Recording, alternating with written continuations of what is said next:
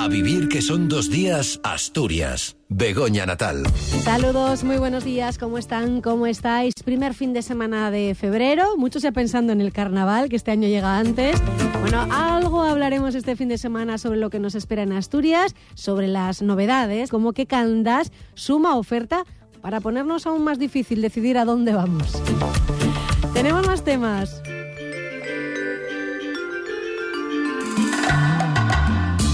La primera parada la vamos a hacer en el entorno del Centro de Interpretación de la Reserva Natural eh, de la Ría de Villa Viciosa, porque ayer se conmemoraba el Día Mundial de los Humedales y en Asturias están teniendo lugar este fin de semana. Bueno, hasta el día 10 de febrero va a haber acciones educativas, divulgativas y didácticas para todos los públicos enfocadas a conocer los humedales y las aves acuáticas y también reivindicativas sobre la necesidad de su protección. Enseguida charlamos con quien está precisamente en una de ellas, el delegado de la Sociedad Española Ornitológica del Principado de Asturias, para que nos dé detalles sobre estas acciones y sobre el objetivo y sobre esta reivindicación también. Hoy por fin volveremos a ponernos con las manos en la masa, retomamos nuestro recorrido con las guisanderas en Casa Lula, casa de comidas a puntito de cumplir el siglo de vida que encontramos en el suroccidente asturiano y en Tineo, en el crucero, montaron su negocio Alvarín y Manuela en 1925. Y desde entonces hasta hoy ya son cuatro generaciones de mujeres al frente de sus fogones. Primero Lula, como llamaban a Manuela, luego su nuera Adina, la mujer de su nieto después Maite y actualmente su bisnieta Blanca. Con Maite hemos quedado para hablar de esta historia y para que nos dé una recetina. Hoy toca pote, ya se lo chivo. Jesús Martín nos acercará a los talleres que se han organizado desde la Dirección General de Tráfico en colaboración con el Ayuntamiento de Oviedo para los estudiantes, en los que se pondrá a prueba sus conocimientos en materia de circulación. Están preocupados por el alto índice de accidentes entre los jóvenes. Raquel Casado, la jefa provincial de tráfico, ha participado en las primeras citas en el campus del Milán. Con ella ha quedado nuestro compañero. Los talleres se van a repetir en febrero y en marzo en los campus de Gijón y de Mieres. Además haremos un poco de agenda del día porque hay teatro, concierto, cine, actividad museística, en este caso vinculada al Día Internacional de la Mujer y la Niña en la Ciencia, con talleres familiares, visitas guiadas temáticas o cuentacuentos hasta el 11 de, febrero. Venga, vamos ya con todo. Lo primero, la previsión del tiempo. Previsión que hacemos siempre consultando el tiempo de Javi, entramos en su blog o en sus redes sociales y luego lo charlamos aquí en el programa. Jaime, ¿qué tal? Muy buenos días, ¿cómo estás? Hola, buenos días. Bueno, esta va a ser eh, una previsión sobre el frío, pero tampoco con grandes cosas, ¿no? Dices que va a haber unas mm, eh, madrugadas muy, muy, muy frías, la del domingo la más de, todas, ¿no? Desde el fin de semana, digamos. Sí, a ver, son días tranquilos en lo que se refiere al cielo, ¿eh? porque no, no tenemos lluvia todavía hasta el fin de semana que viene. Pero básicamente es eso lo que tenemos. O sea, notamos más sensación de frío porque ya los 20 grados ya son un sueño. Eso ya es algo lo que quedó atrás. Y nada, no, tenemos mucho más. Eh, sol, eh, esta noche va a haber nube muy baja, con lo cual el que madrugue, y eso sí que lo puse también en la web, el que madrugue mañana, que hay muchos aficionados a subir a la montaña, puede ver un mar de nubes guapísimo mañana por la mañana. Y nada, eso, mañanas frías, calentando al mediodía hasta los 15 grados o por ahí, no, no mucho más y volvemos otra vez a una noche fría porque va a ser despejada la, de, la del domingo. O sea que ese es el planning del fin de semana. Sí, también dices que ojo a los amaneceres y a los atardeceres, ¿no? Que van a ser muy guapos en este fin de.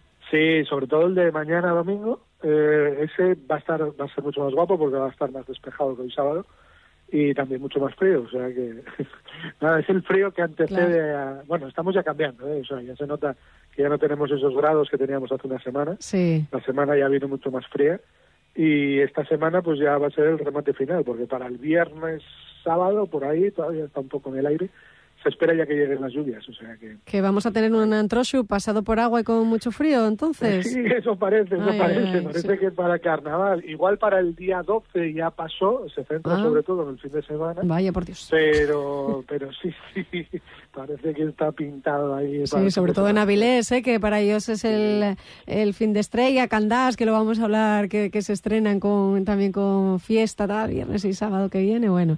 Eh, y luego ya para el de Oviedo, ¿cómo llegamos para el 17? El de Oviedo está muy lejos. Está muy lejos, ¿no? Ni, digo nada porque está un poquito en el aire todavía todo, o sea que ya te digo. ¿Y la lluvia a partir de cuándo en teoría llega, según la previsión? El jueves ya puede llegar algo, parece. Parece que se está adelantando un poquito también, con lo cual el jueves casi seguro que caerá algo y luego el día peor en teoría viernes y sábado, por ahí será. Bueno, pues nada, vamos a aprovechar entonces la ausencia de lluvia, aunque en fin, todos estamos deseando que llueva, eh, miramos hacia el cielo, la contaminación, eh, que no es que sea una solución, pero al menos, bueno, pues eh, lo aplaca un poco esta, esta situación en la que estamos eh, al no tener lluvia todos estos días, todas estas jornadas. Bueno, Jaime, pues nada, buen fin de semana y hasta el próximo sábado, a ver si te llaman los compañeros, a ver cómo va a ser el derby, si va a ser pasado por agua, que por lo visto parece que sí. Tiene toda la pinta. Un abrazo, buen fin de chao.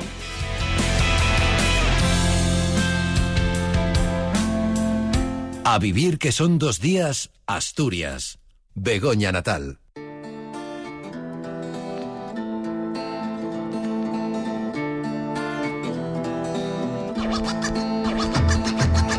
Pues como les decíamos, ayer se conmemoraba el Día Mundial de los Humedales. Con tal motivo, durante este fin de semana, por toda España, nosotros vamos a centrarnos en lo que ocurra en el Principado de Asturias, se están desarrollando actividades educativas, divulgativas y didácticas gratuitas para todos los públicos enfocadas eh, a conocer los humedales y las aves acuáticas. Se hace bajo la consigna de agua y humedales en peligro 70 años después. Mm, desde la ONG ambiental SEO Life se están coordinando esta serie de actividades, como decimos, en todo, en todo el territorio nacional. Y nosotros vamos a centrarnos en lo que está ocurriendo en el Principado de Asturias. Ya decimos, durante todo el fin de semana, ya a las 10 de la mañana se daban cita en el Centro de Interpretación de la Reserva Natural Parcial de la Ría de, de Villaviciosa, uno de nuestros humedales también en el Concejo de Castropol, dentro de la Reserva de la Biosfera de la Ría de, de Leo. Y vamos a charlar con quien es el delegado de la Sociedad Española de ornitología en el Principado de Asturias, Nicolás López, que nos escucha al otro lado de la línea. Nicolás, ¿qué tal? Muy buenos días. Hola, buenos días. Bueno, estáis volcados eh, en estos dos puntos estratégicos, digamos, de, del Principado de Asturias. Son dos referencias las que acabamos de mencionar y, donde estáis hoy trabajando, ¿no? Sí, evidentemente en Asturias hay más, hay más humedales importantes, ¿no? Pero nosotros nos queríamos centrar precisamente en estos dos que has citado, en la vía de, de Leo y la vía de Villaviciosa, porque son humedales de importancia internacional y así lo atestigua que están incluidos estos dos espacios dentro de la lista Ramsar que incluye los humedales eh, más importantes para las aves en el mundo, ¿no? Y hay que destacar que España es uno de los países del mundo que tiene más humedales dentro de esta lista Ramsar por eh, sus hábitats y por la conservación de las, de las aves que están en su seno. ¿no?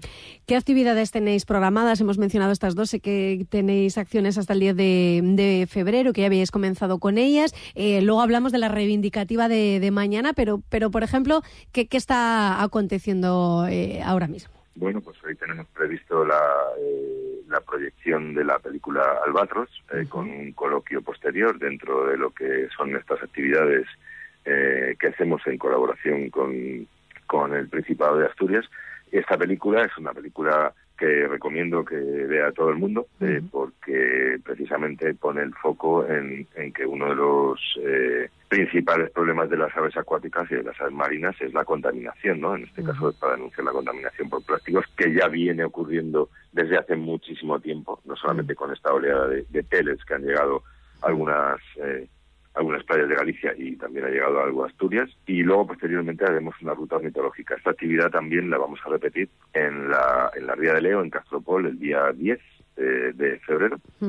Y el domingo, eh, pues eh, mañana vamos a hacer un acto reivindicativo, una concentración de, de, los grupos ambientales asturianos en la que nos hemos unido todos, que son bastantes bastantes grupos, unos 20, 20 ONGs conservacionistas, ambientalistas y ecologistas asturianas, entre ellas Severlife, para poner el foco en el estado de conservación de, los humedales en Asturias, que tienen bastantes problemas, sobre todo de, contaminación. Entonces, bueno, eh, queremos también que sea un día festivo porque queremos también poner eh, bueno en valor nuestros humedales y hacer un recorrido interpretativo para, para ver la riqueza, la, gran riqueza biológica de estos espacios, pero por otra parte también, bueno, como dice eh, el, lema ¿no? de agua y humedales en peligro, 70 años después llevamos, eh, Severlife es la ONG decana de la conservación en este país, y llevamos 70 años poniendo el foco en, en esto, en el peligro que corren nuestros humedales. Y bueno, eh, la prueba es que, que tenemos que seguir diciéndolo porque parece que, que no que no se nos escucha en muchas ocasiones conocer el valor que tiene quizá ayude a, que se proteja, ¿no? ¿Qué, pedís? ¿Qué, peligros tiene y cómo se puede, pues no sé si desde la administración y también desde la propia concienciación ciudadana, ¿no? A la hora de cuando nos acercamos a todos estos puntos, eh, lo que va a acontecer mañana eh, va a ser en la, playa de, de, Misiego, Reserva Natural Parcial de la, de la Ría de, de Villaviciosa. No sé si somos conscientes los asturianos. ¿Qué tiene que tener peso para su protección, para primero su conocimiento, como decíamos, Nicolás? Sí, efectivamente, el conocimiento es muy importante, ¿no? Por eso llevamos desde hace muchos años, eh, igual que, que SEO anteriormente otras organizaciones, realizando eh, estudios, y en este caso censos de las aves acuáticas invernantes eh, en colaboración con el Principado, de todos los humedales en Asturias, ¿no? Mm. Para centrarnos en, los datos así que pueden decirnos eh, qué es lo que está pasando, pues las aves son unas magníficas bioindicadores del estado de los ecosistemas, son muy visibles.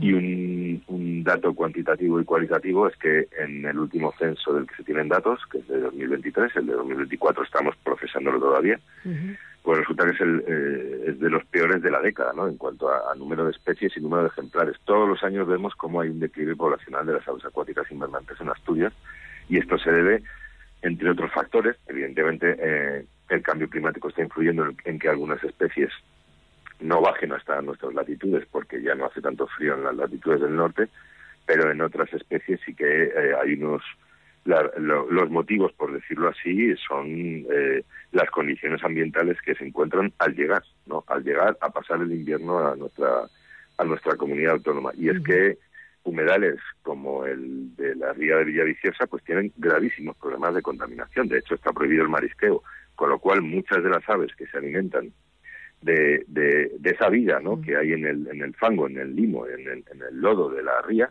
pues no tienen nada con que alimentarse porque debido a esa contaminación todo está muerto. Por lo tanto, mm. eh, pues eh, ya no vienen, o si vienen, se van enseguida. Ese es uno de los graves problemas. Y esto afecta sobre todo a las especies de aves limícolas, ¿no? Eh, el ave, digamos, emblemática de la ría de Villaviciosa, que es el sarapito, que además, de hecho, es el, protagonista del, logotipo de la reserva, pues cada año llega en menos, en menos número. Está pasando con, con zarapitos, pero está pasando también con agachadizas, con correlimos, eh, con, con muchas especies, y en la ría de Leo ocurre algo similar, aunque no tiene tantos problemas de contaminación, evidentemente, pero, por ejemplo, hay algunas infraestructuras que se están haciendo en la orilla de, Gallega, en Ribadeo, eh, escolleras y, puertos deportivos que hicieron que una de las mejores zonas donde las aves pueden refugiarse y alimentarse en, en invierno, pues quedara destruida. Y ahora, precisamente en el lado asturiano, que lo teníamos mucho mejor conservado, y que las aves ya no se posaban en el lado gallego, se iban más al lado asturiano, que estaba mejor conservado, resulta que hay previsto construir una escollera con miles de toneladas de, roca en Figueras y que podría poner en peligro una de las mejores zonas de asentamiento, alimentación y descanso para las aves limícolas que están en declive en Asturias. Por lo tanto, hay que, bueno, son muchos problemas a los que se enfrentan, pero digamos que la destrucción del hábitat y la contaminación es uno de los eh, problemas que afectan más a las aves. Y por ende, evidentemente, que también queremos ponerlo de manifiesto eh, estos días, lo que le pasa a las aves al final le pasa a los humanos. Son indicadores del estado de vida, eh, el, estado de vida, el estado de, del medio ambiente. Eh, si está mal conservado también nos afecta a nosotros. Claro.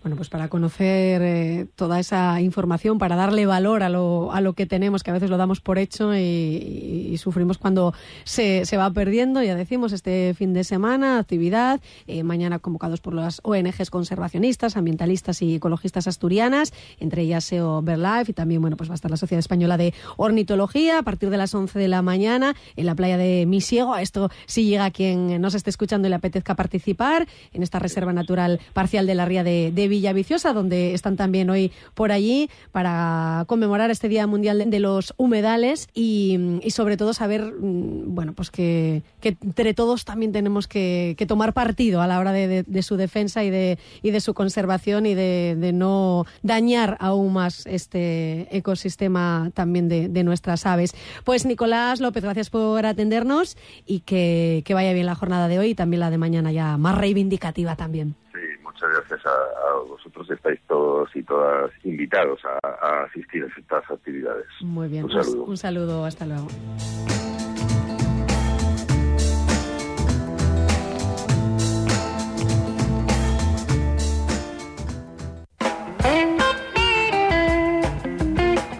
Es hora de conectar ya con Radio Asturias. Allí nos espera Jesús Martín. ¿Qué tal, compañero? Cuéntanos, ¿qué nos traes? Hola, Begoña, ¿qué tal? Buenos días. Te cuento. La Dirección General de Tráfico y la Universidad de Oviedo han puesto en marcha unos talleres de concienciación, de sensibilización para los estudiantes universitarios en los que van a poner a prueba sus conocimientos en la materia, en temas de tráfico o de circulación. Todo ello con el fin de reducir los siniestros viales entre las personas jóvenes. Y es que los accidentes de tráfico son, tras el suicidio, la primera causa de muerte de personas jóvenes en nuestro país.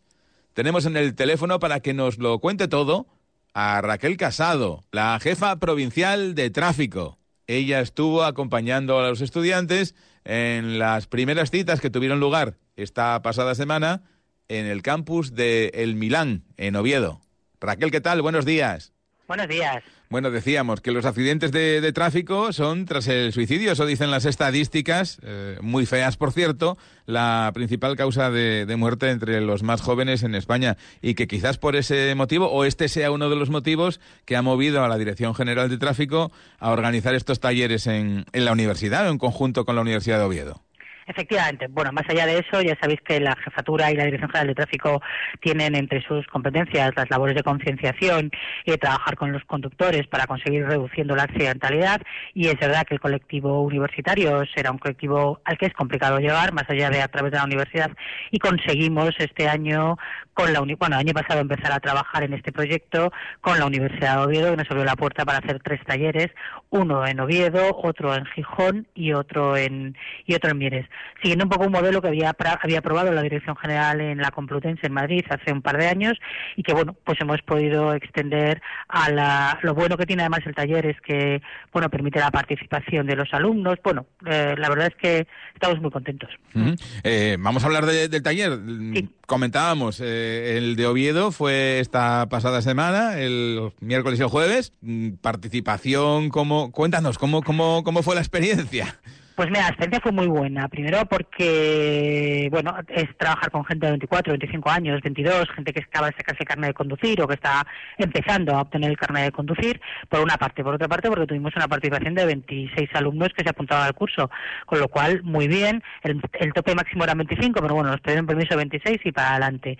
Y, uh, y tercero porque ha sido gente muy participativa, eh, lo hicimos el miércoles y hoy han terminado el jueves. Bueno, realmente no termina. Ellos, el, el taller al final tienen que proponernos una campaña. Y es la parte que les queda a los alumnos por hacer, que nos proponen una campaña para hacer, eh, para dirigida a la juventud. ¿vale? Y a, la población, a la población con la que estamos. Entonces, bueno, pues los alumnos de la Universidad de Oviedo nos propondrán, eh, después de toda la información que les hemos dado, de los talleres que hicimos, de cómo, de los juegos que hicimos con ellos y de la información que les llegó a través de la Asociación de Víctimas, bueno, pues tendrán que proponer, la idea es que propongan una campaña o propongan, bueno, lo que ellos consideren que pueda ayudarnos a seguir trabajando con los jóvenes.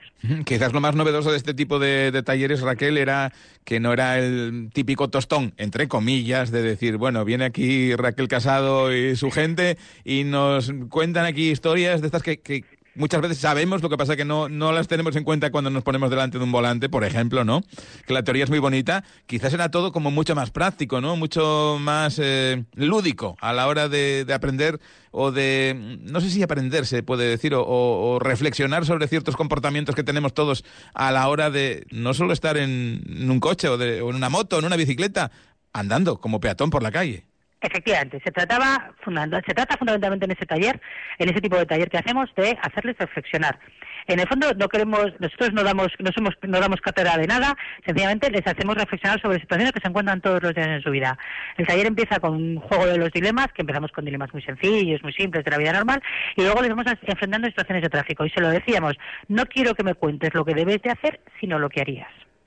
Porque quiero que me digas lo que harías para que yo te pueda explicar las consecuencias de eso que haces. Si no, me dices lo que lo que se debe de hacer, ya me lo sé yo, pero no me hace falta. Quiero que tú me di, que me que juegues conmigo a decirme lo que realmente haríais. Y es verdad que cuando trabajas con gente joven, la gente joven sí te dice lo que haría tranquilamente y no les pasa nada por escuchar lo que podría pasar. Y efectivamente, trabajamos con ellos durante la mitad de la mañana con el juego de los dilemas y les contamos algunas historias de algún accidente y lo que y lo que se y, les, les preguntábamos qué harían ellos y a partir de ahí les explicábamos y ellos iban preguntándonos, oye, y si resulta que qué pasaría, podría pasaría tal, pues pasaría tal. Cada una de las cosas al final se generaba un diálogo entre ellos y nosotros porque efectivamente, mm, a ver, eh, la realidad es hacerles reflexionar sobre lo que a veces hacemos mal, pues por ejemplo si eh, sales por la noche con tus amigos y el conductor ha bebido, pues qué harías y entonces ese tipo de cosas, hacerles reflexionar de lo que sucede y de lo que al final se hace y que no debería suceder y que tiene luego consecuencias en accidentes de tráfico y luego mm. seguimos haciendo uno, una cosa que ya hemos hecho con jóvenes y con mayores, que es una escape room que hacemos, que volvemos a lo mismo, es lo que llamamos la hora de oro, que, este, eh, que al final lo que pretendemos es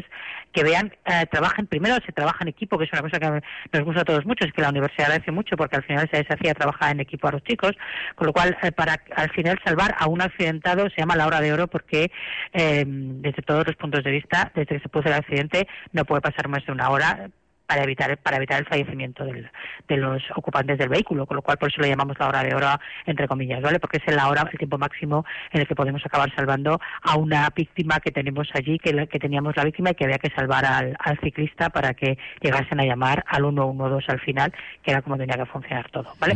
Y entonces, bueno, es verdad que participaron muy activamente los chicos, la verdad.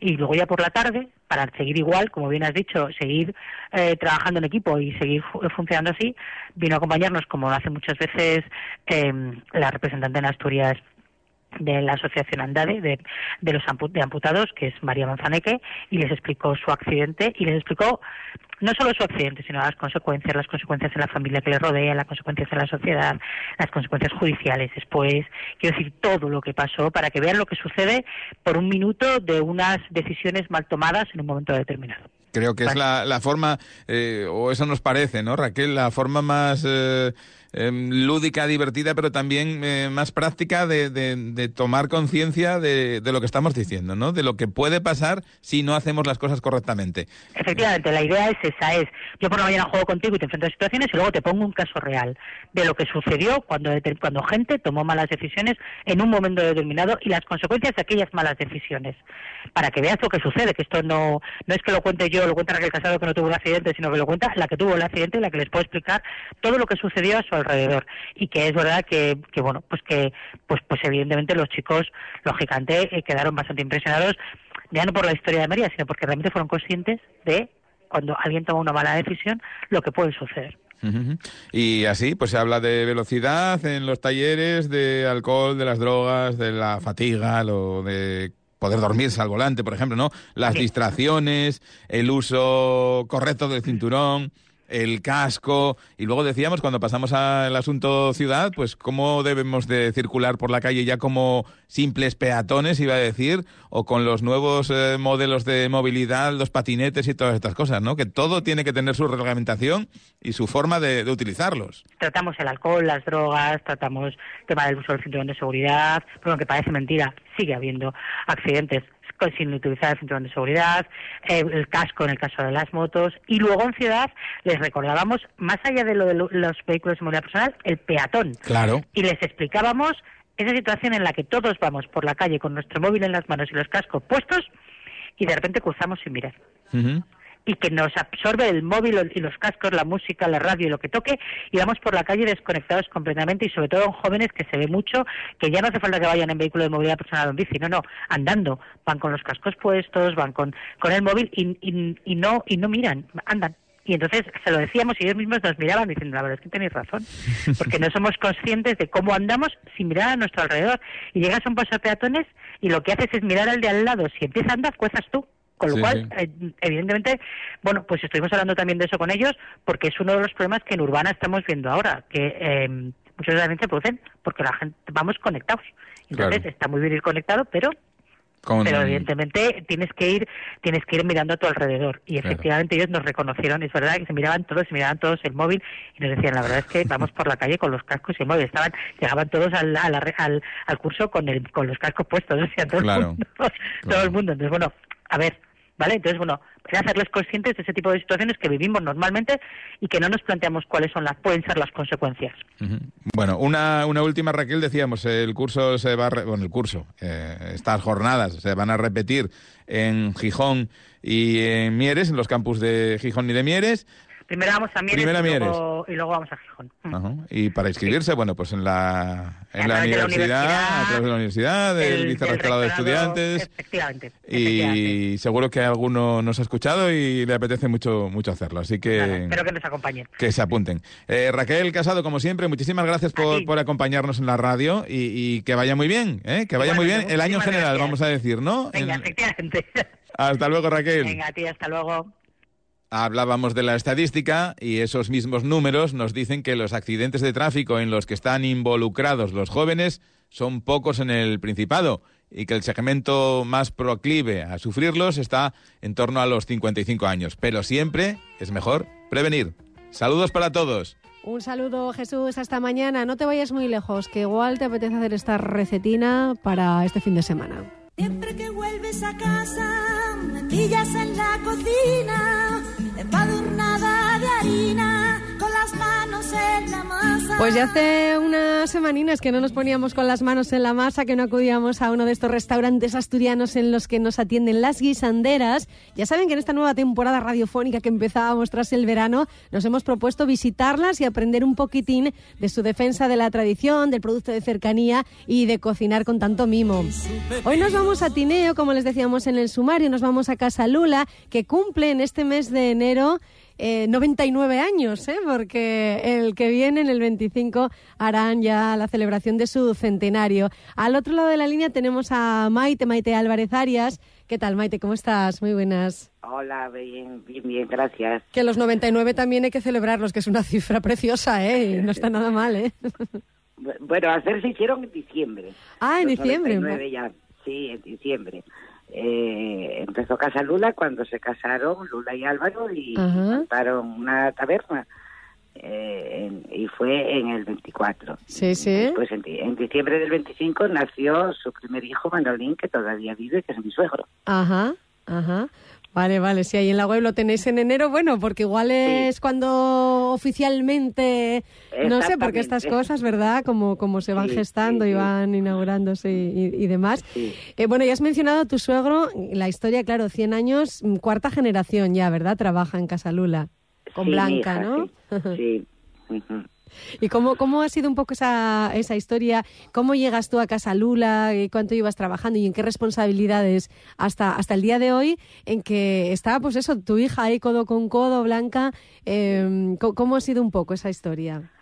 Bueno, pues yo llegar llego por amor. Me enamoro del nieto de Lula, me caso y vengo aquí. Eh, estábamos los dos estudiando y bueno, decidimos que íbamos a ayudar a los padres en, el negocio y bueno, dejamos de, dejamos de estudiar, dejamos así a medias y vinimos para acá.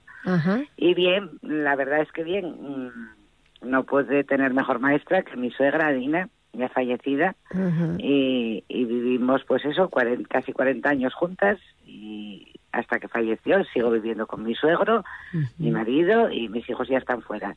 Bueno, Blanca trabaja con nosotros y por un accidente mío que que me rompí las manos y bueno y más cosas por una caída que fue en junio hizo un año Blanca entró a cocina porque ella ella estudió dirección hotelera y su trabajo aquí era más bien de cara al público. Siempre nos echó una mano pero al caer yo entró a cocina y, sigue en cocina. Ahora ella es la primera y yo soy la segunda. Bueno, ¿y qué tal esto de dar el relevo? ¿Cómo, cómo te has Bien, ah, no, no, yo perfecto, perfecto, perfecto. Sí, ¿no?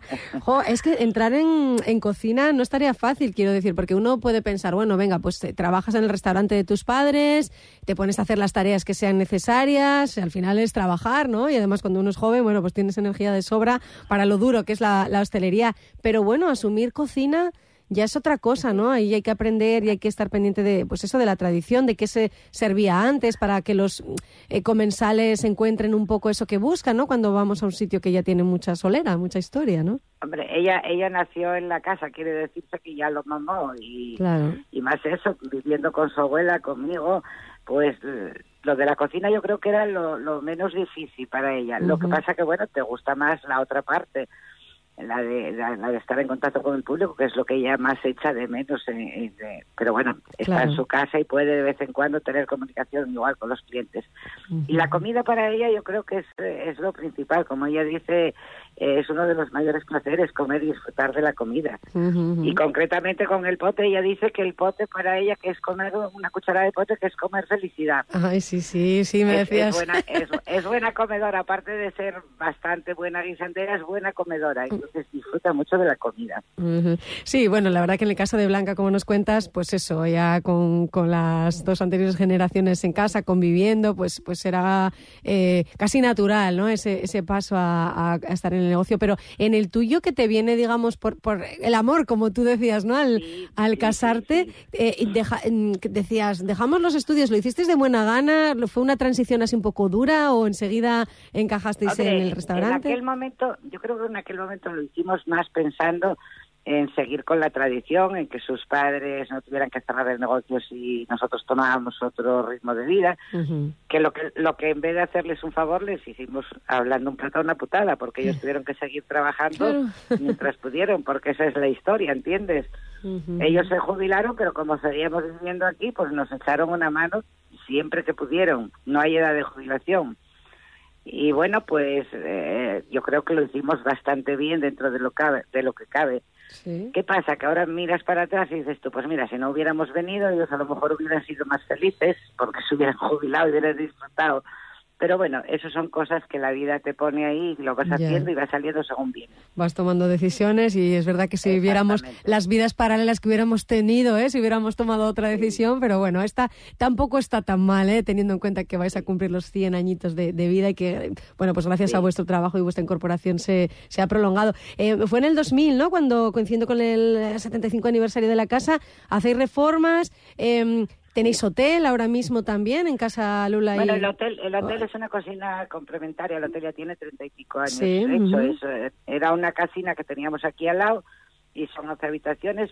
A ver, es una cocina limpia y digna, pero sin ninguna ostentación. Ujú. Y bueno, pues te vale de ayuda un poco, mm, no cabe duda. Eh, cuando se hizo, se hizo más bien de cara pues al viajante, a la Claro. gente que estábamos más lejos de Oviedo. Ahora ya es otro enfoque, porque ahora los viajantes van a ir en todos los días, eh, son 45 minutos, no y es lo mismo que era Claro. hace Ujú. 37 años, no. Claro, Pero bueno, sí que no cabe duda de que es un complemento. Oye, esto que dice Blanca de que el pote, una cucharadina de pote es felicidad, queremos compartirlo con los oyentes. Me decías tú, ¿qué, qué guisamos? ¿Qué receta damos? Y me proponías lo del pote y me pareció estupenda, porque además, mira, no lo hemos hecho ¿eh? todavía eh, en este recorrido que estamos haciendo por las guisanderas. Así que nada, venga, que estamos ahí con las manos en la masa. Lo primero, la buena materia prima, entiendo yo, ¿no? Bueno, sí, Ok. hombre, claro, no cabe, no cabe duda. Como el cuchillo corta cualquiera, pues sí, esto es igual. Eh, en Tineo tenemos muy buen embutido y entonces, claro, es la, es la base buena para el pote, el embutido.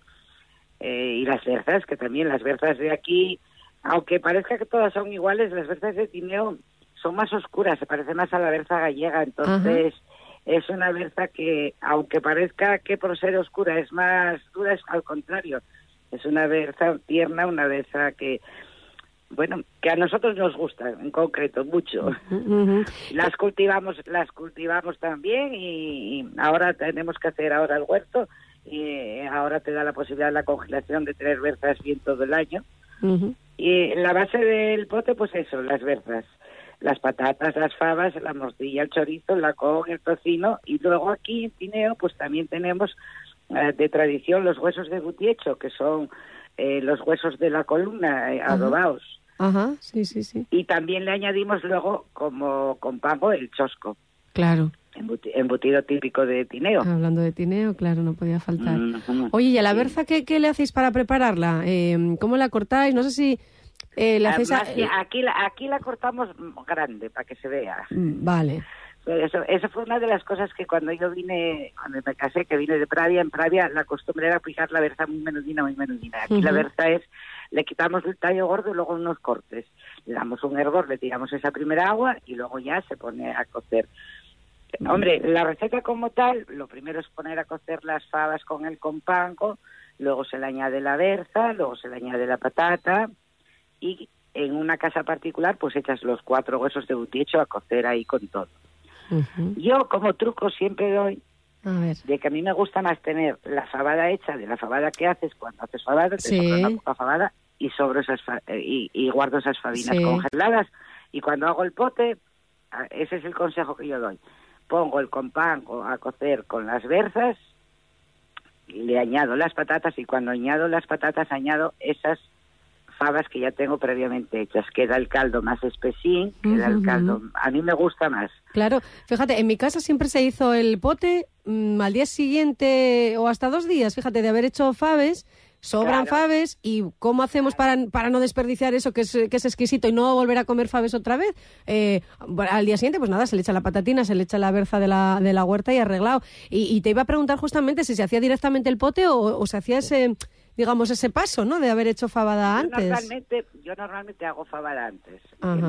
Yo hago fabada antes, la meto en recipientes y luego cada vez que voy haciendo el pote voy sacando su cubín de fabas, ¿entiendes? Ujú, Sí, sí, pues eso. Me gusta más, mm, porque queda la fava hasta con un color distinto. Si cueces las fabas con las verdas queda como más verdosas. Pero bueno, Claro. esos son manías que tiene Bueno, cada uno en su claro, casa. pero es una opción, es una opción que nos das. Mira, siempre estamos Sí. hablando de la cocina de aprovechamiento, que siempre se hizo en, la- en las casas para no tirar las cosas. Y pero esta es una idea muy muy buena y además, bueno, pues así cambia uno también, ¿no? En, en casa de comer. Y luego a la hora a la hora de servirlo, pues lo que ponemos es el, el tocino, el lacón, el chorizo, la morcilla, una rodaja de chosco y un hueso de butiecho. Ese es el compango por persona.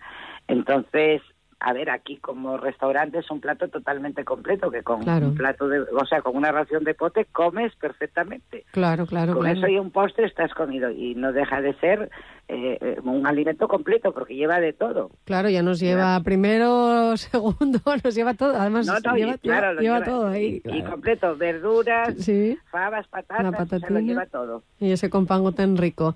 Qué bien. Bueno, compango, nada, ya decías, estamos en la tierra de, de- del chosco y, de- y del buen embutido, con lo que lo compraréis ahí cerquina, ¿no? Lo- Ah, El chorizo y la, el chorizo y la morcilla normalmente es de casa, porque Ah, cochos ¿eh? y seguimos haciendo matanza Ah. como antiguamente. Qué bueno. Entonces el chorizo y la... eh, perdón, sí, el chorizo El y la morcilla, bien dije. Sí. Porque el tocino te dura menos tiempo. Nosotros el- la matanza, salvo las cabezas y los tocinos, eh, lo demás lo picamos todo para chorizo y morcilla. Entonces Ujú. mm, el embutido está bastante bueno. Qué rico. Oye, ¿y de postre qué, qué suele pedir la gente ahí en Casa Lula después de Hombre, meterse un quizá- pote? Quizá el, quizá el postre con más eso sea el arroz con leche. El Ajá. arroz con leche, el requesón, flanes eh, de Claro. huevo, de queso, luego tartas también hacemos.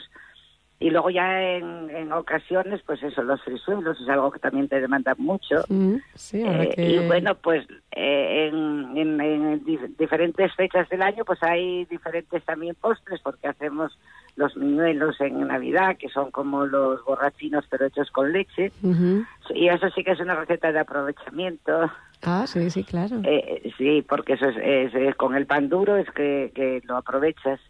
Eh, los las quesadillas, ahora eh, que se acerca ya el carnaval. Sí, bueno, sí, pues eso ya según la parte del año vas haciendo diferentes cosas. Qué rico. Bueno, pues ya que vamos hasta allá, eh, comemos un postre y luego damos un paseín por ahí por Tineo para ir bajando la comida Sí. y, y arreglado.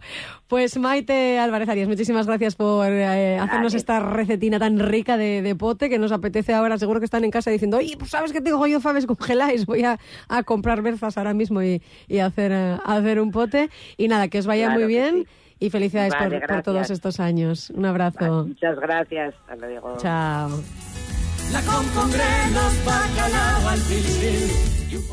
A vivir que son dos días, Asturias. Begoña Natal. A vivir que son dos días, Asturias.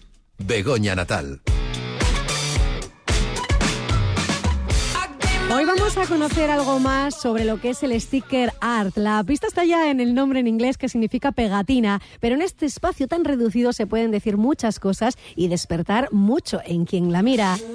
La excusa para hablar de ello es una exposición que encontramos en un local de Gijón, la cervecería Lúpulo, donde Stickerman había pegado algunas de sus pegatinas para intriga de muchos, ha permitido al artista anónimo usar sus paredes para mostrar buena parte de su trabajo y así en total hay 80 diseños de pegatinas creadas junto con otros formatos en lienzo, pósters y flyers. Lo curioso del caso, al menos para nosotros que somos la radio, es que su autor, Stickerman, quiere mantener su privacidad, porque parte de su performance, podríamos decir, es precisamente no publicitar quién es. No es el primer artista que opta por esta opción, obviamente. Así que le hemos distorsionado un poco la voz para ofrecerles nuestra conversación con él. El sticker art es, una forma de arte que consiste en llevar... Eh, eh, los mensajes, digamos, el mensaje artístico que normalmente se hace sobre el lienzo, sobre un muro o sobre cualquier otra superficie, eh, llevar ese mensaje a material adhesivo de tal manera que es, eh, por un lado, es muy fácil de colocar en cualquier sitio, muy rápido, no requiere horas para hacer un mural, por ejemplo, y por otro lado, eh, se expande muchísimo más rápido, porque no necesitas eh, ni, ni, siquiera ser tú mismo el que está enviando ese mensaje, sino que lo puedes compartir y otra gente puede practicar el stick art con tu obra. Mientras escuchan la entrevista pueden ir si les apetece entrando en stickerman.es viendo sus intervenciones de calle, sus diseños y su filosofía. Estas pegatinas pueden tener contenido reivindicativo, político, humorístico, crítico o simplemente estético. Se le considera como una subcategoría, vamos a decir, del grafiti. Y es un arte efímero que comenzó a popularizarse en los años 80. Además, en esta exposición de Stickerman encontramos precisamente una selección de paneles dedicados a destacados artistas internacionales del sticker art, pues para eso, para darlo a conocer. Lo que se puede ver en la muestra es una selección de algunos de mis sticker artistas favoritos. Eh, hay gente de todo el mundo. Por supuesto, hay un homenaje al que fue el creador, que es Sefar Feiri, que fue el primer, la primera persona que se le ocurrió hacer un sticker a nivel masivo y distribuirlo por todo Estados Unidos. Ahora mismo todo el mundo lo conoce porque fundó la marca Obey, que es de ropa y de arte y demás cosas. Eh, y ese, digamos que fue un poco el, primero. Pero aparte de Sefar Feiri, eh, también hay otros artistas, como por ejemplo Dave Combs, eh, Chirap, por ejemplo, que es otro artista americano, Sofía Gasparian, que es una chica de un país del este que vive en Estados Unidos, y el colectivo alemán No Hate Family que hace arte colectivo porque implica a diferentes artistas de todo el mundo para hacer sus obras. Y, todo eso se puede ver aquí en una serie de murales, de paneles, donde se explica, se ve parte de esa obra y se explica con texto quiénes son y qué es lo que hacen. La exposición nos recibe con esta frase, controle su entusiasmo. Y después también con otro lienzo en el que un peatón que está cruzando, uh, absorto por el móvil, está sufriendo el peligro de ser abducido. Exactamente, sí, sí. Eso, esa obra forma parte, fue una de las primeras que, que, hice, que es un ovni, porque yo me di cuenta que la señal de, la típica señal de tráfico de todas las ciudades, que es un cuadrado azul con un triángulo blanco y un peatón pasando por debajo, eh, la podía intervenir con dos stickers. Ponía un ovni encima del triángulo como de tal manera que el triángulo blanco parecía la, onda de, abducción de, ese ovni y a la persona que al peatón le ponía un sticker en la mano en su mano eh, que representa un móvil con esto pretendía decir que es verdad que me asombra el ver por la calle gente andando y mirando el móvil. Me parece que estamos bastante abducidos a día de hoy. Y me parecía una interesante forma de reaccionar contra aquello no todo el mundo lo ve, pero el que lo ve realmente pues le llega y la gente lo puede interpretar y con ese fin se hace. Stickerman nos agradecía que hagamos esto de distorsionarle su voz por varios motivos. Bueno, lo de distorsionar mi voz es algo que os agradezco porque siempre intento mantener el anonimato por dos cosas. Una es porque realmente hay acciones artísticas que son ilegales, como intervenir alguna señal de tráfico, cosa que no se debería hacer y no recomiendo que lo hagan, pero ahí están. Y por otro lado, eh, porque eh, me encanta tener un alter ego eh, precisamente libre de ego, donde yo me puedo expresar libremente sin, sin ningún tipo de corset social ni profesional. simplemente lo que intento es, ya aprovechando que he conseguido captar la atención de una persona durante unos segundos, siempre me planteo qué me gustaría transmitirle a esa persona que no conozco. Entonces siempre intento enviar algún mensaje, bien sea mensajes positivos, mensajes de crítica, mensajes de humor incluso, eh, transmitir algún tipo de mensaje anónimamente a una persona que lo va a recibir, eh, no sabe ni de quién le viene, ni, ni a dónde va, ni yo sé quién lo va a ver, pero forma parte de este juego que me parece súper interesante. En la exposición, uno de los objetos más llamativos que encontramos es la funda de un bajo que Stickerman ha intervenido cubriéndola con un montón de pegatinas diseñadas por artistas de todo el mundo que ha ido siguiendo. Y aquí viene otra de las cuestiones curiosas y es cómo los creadores encuentran fórmulas para que esos stickers viajen por todo el planeta. En la web de nuestro entrevistado encontramos un apartado al que llaman mapa en el que va compartiendo los lugares en los que se ha pegado uno de sus diseños con mensajes como, pues por ejemplo, siga jugando, eh, como fórmula para animarnos a continuar, o voy a hacer té feliz con la imagen de una tetera, el smile de una calavera con sobrepeso feliz en su condición sin perder la muestra de su dentadura en sonrisa eterna. Bueno, para ello pide la colaboración de, de sus seguidores.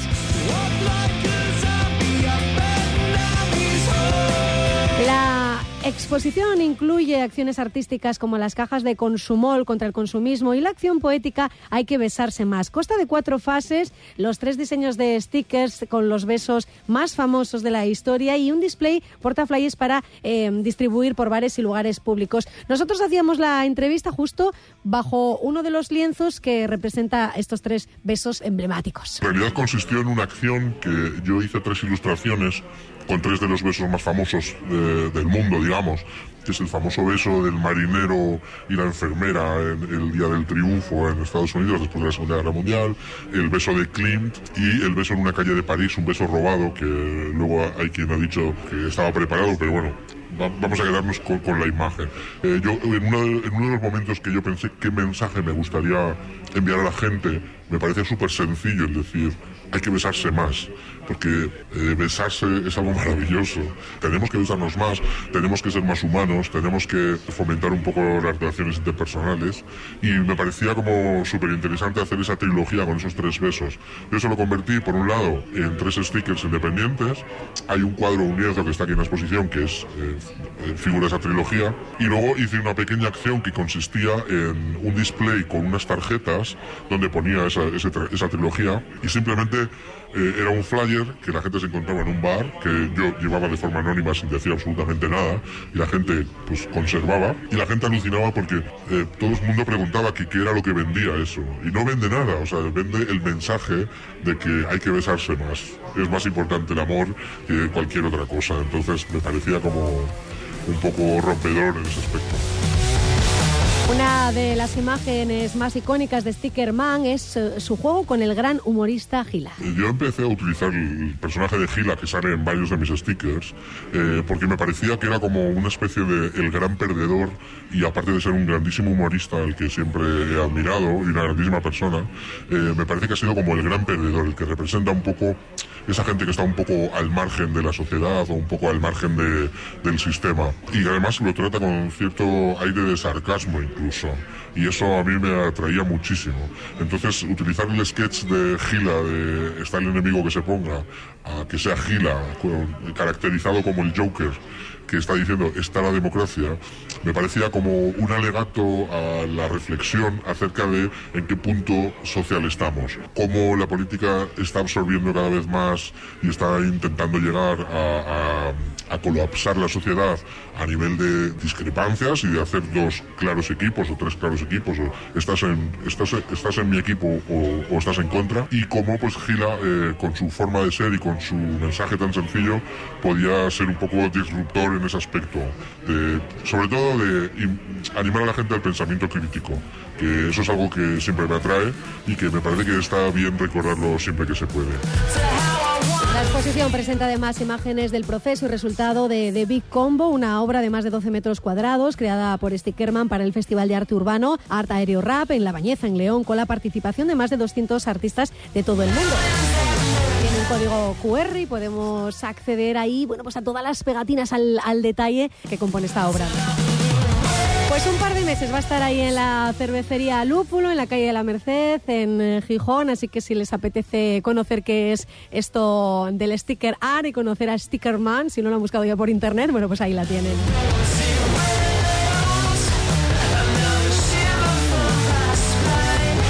Opción para la agenda de este fin de semana. A vivir que son dos días, Asturias. Begoña Natal. Agenda que, pasa por el Teatro Jovellanos de Gijón, con cita hoy a las ocho y media, con Cielos. Obra que cierra la tetralogía de la sangre de las promesas, junto con incendios, litoral y bosques. Todas ellas con un punto en común, la tragedia que arrastra la humanidad. por una juventud la trae Barco Pirata, producciones rocambolescas, bajo la dirección de Sergio Pérez Mencheta. las cartas mezclando dos pistas.